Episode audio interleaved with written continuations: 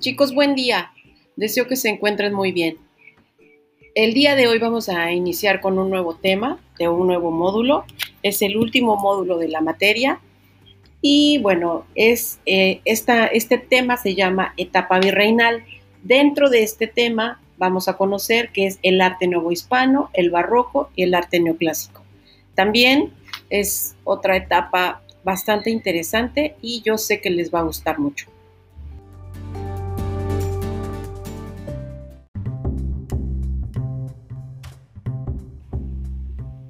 A manera de introducción, podemos comentar, chicos, que el arte novohispano, vamos a empezar por el arte novohispano, eh, surge en el siglo XVI, después de la llegada de los españoles, de la conquista de los españoles. Bueno, este arte fue el resultado de la imposición de las formas de vida europea al pueblo indígena. La Iglesia Católica, con el afán de evangelizar, patrocinó el desarrollo de las artes en la Nueva España, por lo que el arte civil quedó limitado en importancia, sobresaliendo solo la arquitectura representativa de los reyes. También es importante comentar que, bueno, es un siglo de cambios profundos y políticos derivados de la religión. En esta etapa retoman fuerza los reyes y la iglesia. Se inicia un poder oscuro denominado absolutismo, produciendo un giro completo a todo aquello que ya se había iniciado en Italia con el Renacimiento y la liberación de la razón.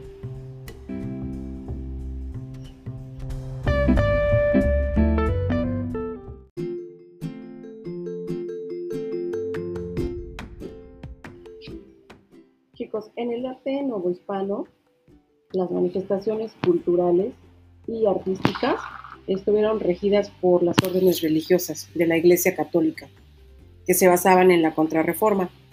Las principales órdenes religiosas fueron los franciscanos, los dominicos y los agustinos.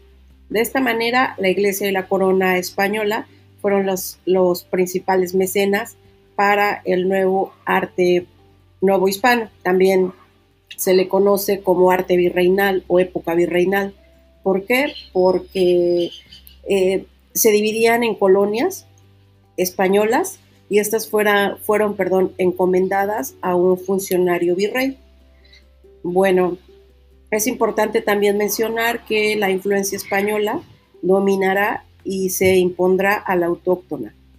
Desde España llegan al Nuevo Mundo numerosos artistas que formarán talleres y enseñarán a los nativos los modelos y estilos de la península como lo son el gótico, renacimiento, manierismo, barroco, lo que ya estaba, lo que ya se había hecho en Europa, pues lo traen a la Nueva España.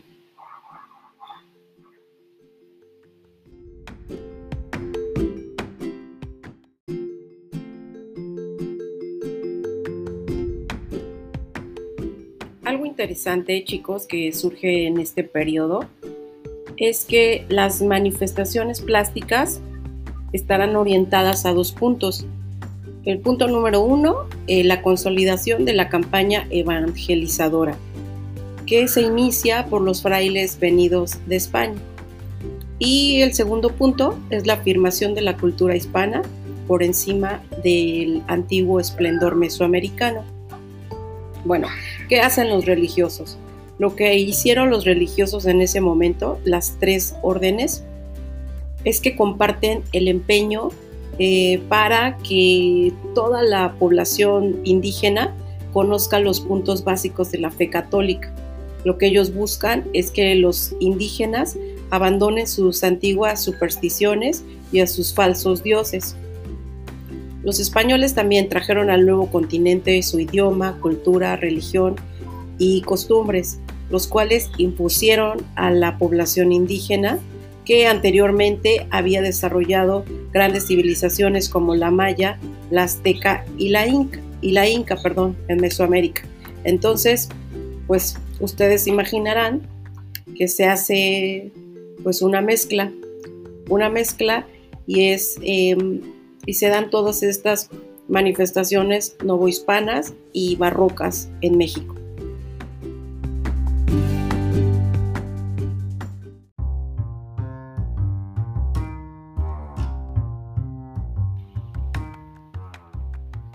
Llegada de los conquistadores supuso una gran revolución, sobre todo en el terreno de la arquitectura, con estilos europeos, renacimiento, barroco y rococó.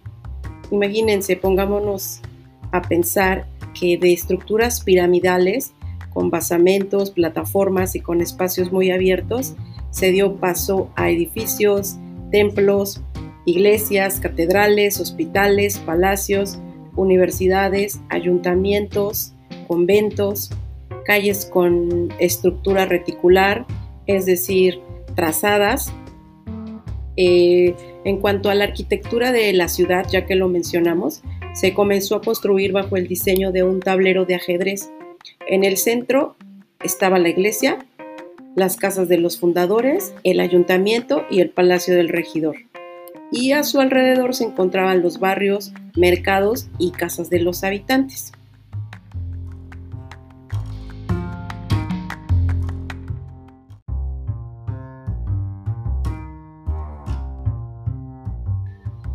En cuanto a escultura, chicos, dada la conquista de América, fue necesaria la producción de imágenes religiosas para las nuevas iglesias, para los nuevos conventos y también para procesiones que ya se estaban llevando a cabo.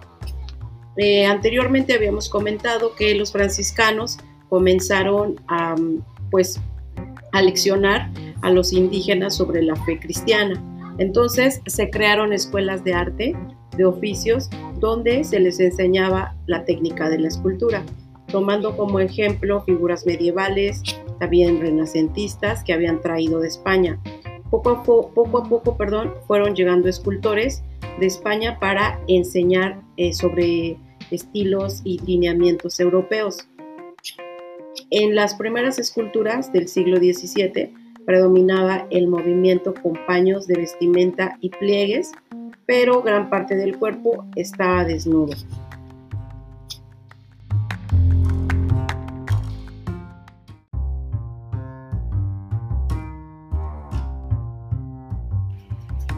Ahora hablemos sobre pintura. La pintura mural comenzó a tener gran apogeo, pero como ya sabemos, eh, esta manifestación artística ya existía entre los indígenas antes de, la llegada de los españoles. Lo conocimos en temas pues anteriores. Sin embargo, tuvieron que aprender los temas religiosos para plasmarlos y ser aceptados en los programas españoles. Bueno, em, la pintura más importante en esta etapa es el trabajo realizado en los muros de los primeros conventos. Murales eh, eran decoraciones al fresco en su mayoría trabajando en tonos grises y negros, llamado grisalla, aunque también aparecen diseños en colores. Tenían un carácter didáctico porque pues, presentaban las enseñanzas religiosas de la fe cristiana. Otra forma en que se plasmó la pintura fue en papel, para documentos jurídicos, también históricos y científicos, también se pintó sobre piel de venado y sobre tablas. Todas ellas fueron monocromáticas, es decir, de un solo color, más el tono de fondo. Bueno, los pintores en esta época se dividían en cuatro grupos. Los imaginarios, que dominaban los procedimientos técnicos para la preparación del material y manejaban el dibujo, anatomía y perspectiva. Los doradores, encargados de las enmarcaciones y de los retablos. Los fresquistas, pues se encargaban de la pintura mural. Y los argueros, pintaban los lienzos sin bastidores para usarlos como tapices. Un pintor destacado de esta época fue Francisco de Zurbarán, quien retrató solamente eh, temas religiosos, influido por Caravaggio. Su estilo pertenecía a los manieristas italianos. Ya vamos a, revisar las imágenes, chicos. Y dentro de sus figuras, las más importantes, este, perdón, dentro de sus pinturas, las más importantes figuran eh, San Francisco arrodillado, la visión de Pedro Nolasco y la defensa de Cádiz, entre otras.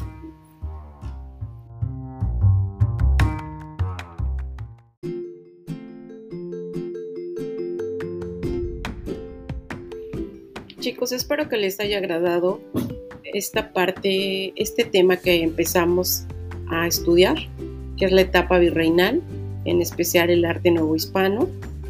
Y hasta aquí vamos a dejar este tema, vamos a hacer una actividad, ustedes van a contestar un cuestionario y posteriormente vamos a empezar con el tema del arte barroco, que también es interesantísimo.